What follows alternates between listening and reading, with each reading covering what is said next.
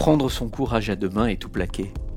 Pour refuser l'ennui, préférer la tranquillité ou choisir l'aventure, la vraie, celle qui a du sens. Rallumer la flamme. Il et elle l'ont fait, voici leur histoire. Benoît, épisode 2.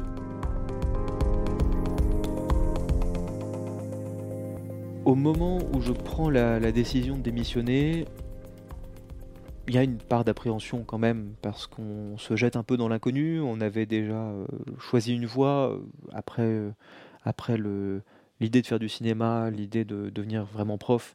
C'était déjà une première bifurcation, à défaut de parler de reconversion à ce moment-là, mais on avait choisi une voie.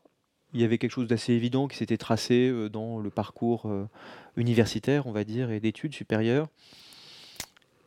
Et là, il faut se réinventer.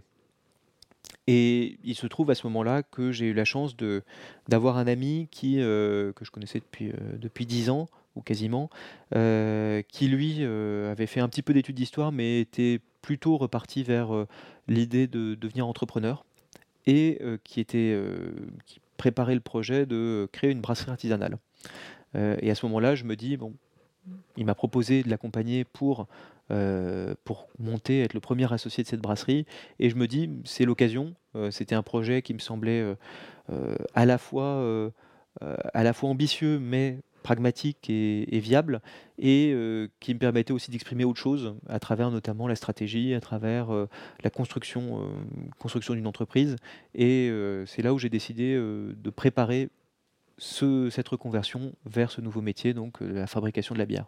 Ça n'a pas forcément été facile pour l'entourage, notamment mes parents, parce que tous les deux n'ont jamais été dans le monde de l'entreprise, ma mère en tant que prof, mon père en tant qu'assistant social, donc il y avait quelque chose donc d'inconnu pour eux, euh, comme pour moi, et euh, de voir que je quittais un, milieu, un environnement, un travail qui avait une certaine, euh, constance, une certaine stabilité, ça n'a pas été évident au début.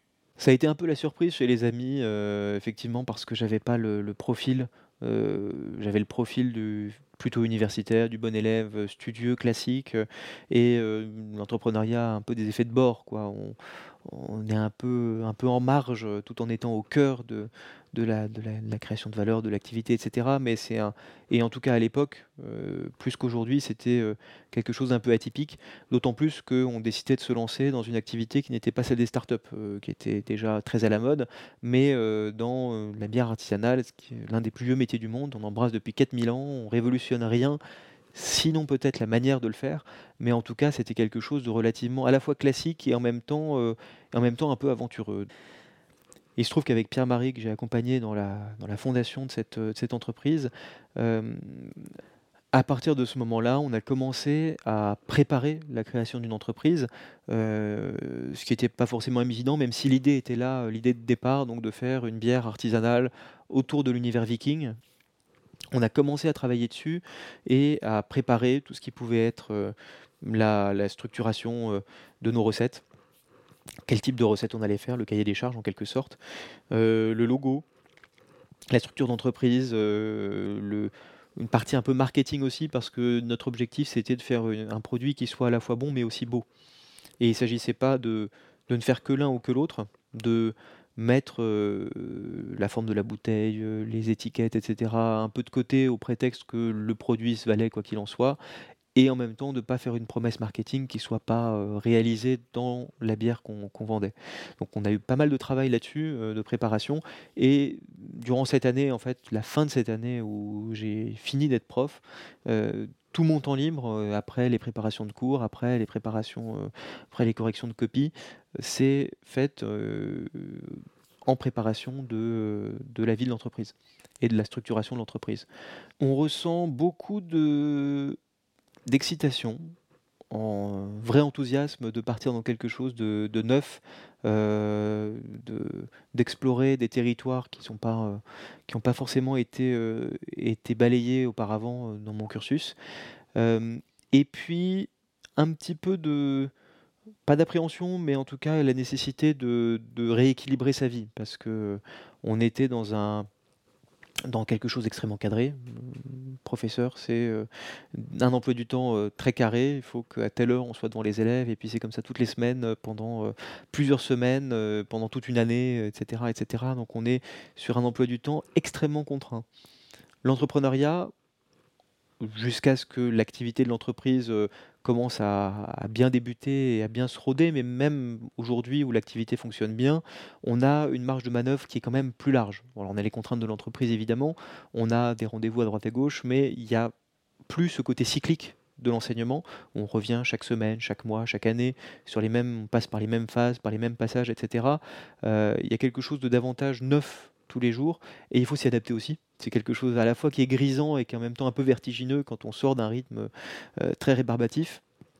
Euh, et d'être capable chaque jour de faire quelque chose de différent, d'être euh, au rendez-vous de ce qui arrive de nouveau chaque jour tout en suivant les dossiers de plus long terme et d'être dans une, perspective au fil de l'eau et puis d'anticipation évidemment davantage que dans quelque chose de, de régulier et de cyclique.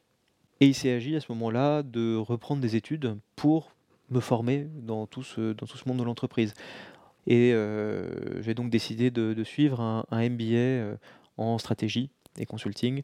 J'ai fait le choix de suivre cette formation plutôt en stratégie parce que c'est quelque chose qui était quand même euh, fortement lié à mon fond de connaissances et de formation initiale, que ce soit sur la partie de l'histoire géo qui tient plus à la géopolitique euh, ou la partie stratégique, analyse de, analyse de données, etc. On est relativement formé à ça quand on fait de l'histoire. Et puis aussi, euh, pour le simple fait qu'il faut savoir être humble et que euh, ni Pierre-Marie ni moi ne savions brasser. On ne sait pas brasser, on n'est pas des bons brasseurs même. On peut brasser dans notre baignoire pour tester un petit peu chez soi, et c'est ce qu'on a fait, mais il fallait s'adjoindre un brasseur, et c'est le troisième associé, Pierre, qui nous a rejoint euh, à peu près à l'automne 2019. Euh, on s'est adjoint un brasseur professionnel avec de l'expérience, euh, une vraie qualité, pour faire ce travail-là, en étant dès le départ dans la volonté d'être dans tout ce qui était autour du brassage. Comment est-ce qu'on vend la bière? Comment est-ce qu'on la fait connaître? Comment est-ce qu'on enrichit cette expérience-là à travers différents projets? Pour euh, la faire rayonner assez largement, ce qui était l'ambition euh, de départ de la brasserie Ragnar. Pour un ancien bon élève, c'est très exaltant de, revenir sur les bancs de l'école. Il y avait vraiment quelque chose, euh, puis en plus sur des domaines que je ne connaissais pas, donc il y avait une vraie découverte en gestion, même en compta. Je me suis surpris à, apprécier et à aimer les, principes de la comptabilité. La formation, ma formation s'est arrêtée en décembre 2019. On a reçu les cuves d'ailleurs, euh, les cuves de brassage la semaine de ma dernière semaine de MBA, ce qui était assez symbolique aussi pour moi. Et euh, on a commencé à brasser nos bières le temps que les choses se, mettent en place et qu'on installe le matériel. On a commencé à brasser nos bières en février 2020. Il faut savoir qu'il faut à peu près un mois pour faire une bière, donc on était parti pour commencer à la vendre à la mi-mars 2020 ce qui dans un sens était euh, le pire timing qu'on puisse imaginer pour se lancer. Le confinement nous a donc arrêtés euh, pendant, quasiment deux mois et on a vraiment commencé à vendre nos produits euh, en mai 2020 et c'est là que tout a commencé.